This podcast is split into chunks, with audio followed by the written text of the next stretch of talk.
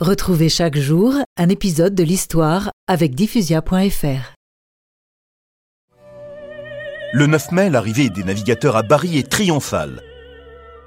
L'archevêque Urson reçoit les précieuses reliques et les dépose dans un sanctuaire provisoire surplombant la mer. Des malades, des invalides sont guéris au passage du cortège. On constate des dizaines de guérisons.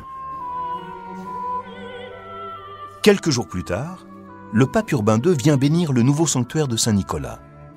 Il dépose les reliques dans un autel de marbre ouvert par le haut afin de pouvoir puiser la manne miraculeuse. Comme vous pouvez le voir, c'est dans cette crypte que reposent depuis mille ans les reliques du saint homme.